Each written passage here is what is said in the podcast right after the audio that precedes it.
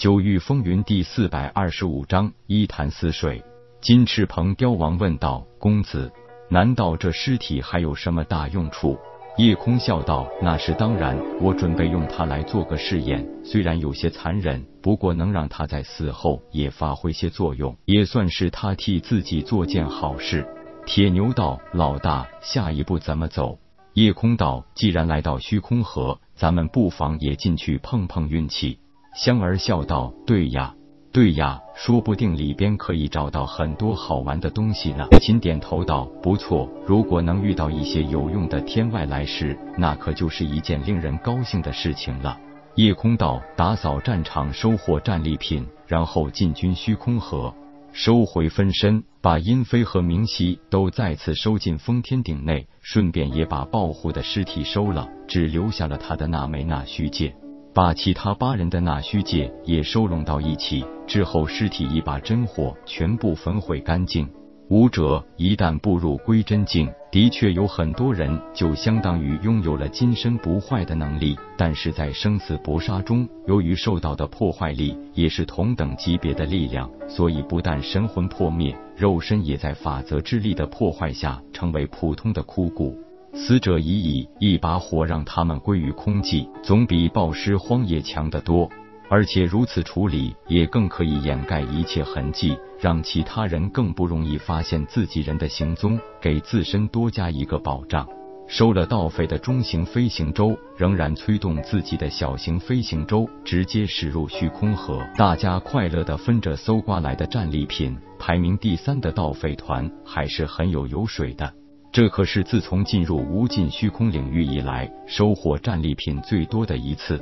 当然，什么天材地宝、灵药奇草很少，最多的还是玄石。不过，让夜空很开心的是，爆虎的收藏极其丰富博杂。他那一枚容量足有一座长宽百里小城大小的纳虚界，简直就是一个琳琅满目的藏宝库。里边很多东西根本都不知道用途，所以直接原封不动的扔在那里。大量的玄石在其中堆积如山，而且少说也有几千万玄石。在杂乱不堪的宝物堆里，夜空终于发现了他想要的东西，也就是一个关于傀儡术的卷轴。豹虎费尽心思想灭杀自己的神魂，那足以说明虎拥有这种炼制傀儡的技能，至少他会有典籍收藏在身。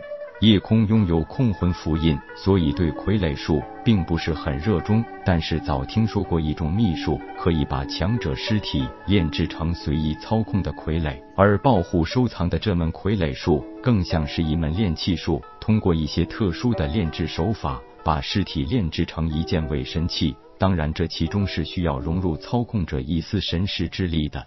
这样就可以在日后随心所欲的掌控傀儡。为了随时发现有用或好玩的食材，让飞行舟用了一种最慢的速度在虚空河内穿梭，同时大家也都立于飞行舟外部，便于观察。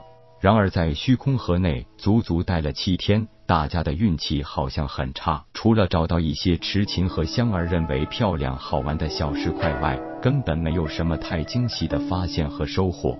不过，因为先前剿灭盗匪团的收获丰厚，所以谁也没有觉得失望。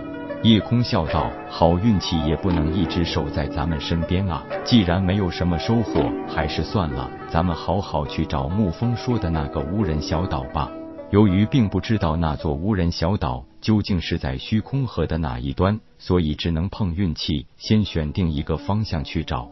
显然这一次好运气还是没有回来，直接让他们扑了一个空。既然这个方向没有，那就应该在另外一个方向了。立即沿着虚空河直接驶向另一端。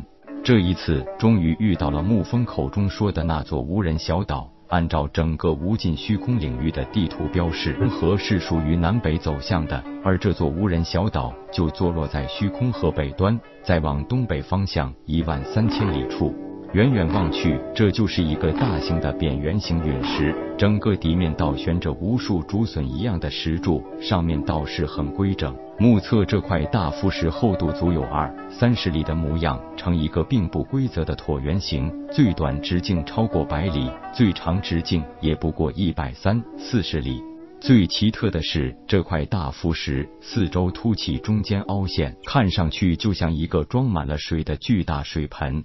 最有趣的是，就在这水盆中间，水面上还有一个直径足有十里的圆形小岛，地势错落有致，林木花草茂盛，与四周那一圈光秃秃的环形石头山脉形成了一个非常鲜明的对比。好神奇的地方啊！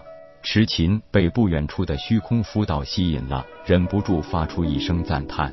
金翅鹏雕王野道：“的确是个好地方，就是不知道为什么没有人看中这里。”夜空道：“看着四周的石头山脉，显然属于灵气极其匮乏的地方，唯独中间那一个小岛，看样子还算生机盎然。地方实在太小，所以不被一些势力看中，也在情理之中。”而且说不定这浮岛上还会有一些不为人知的秘密，让绝大多数人直接放弃了占有这个小岛的想法。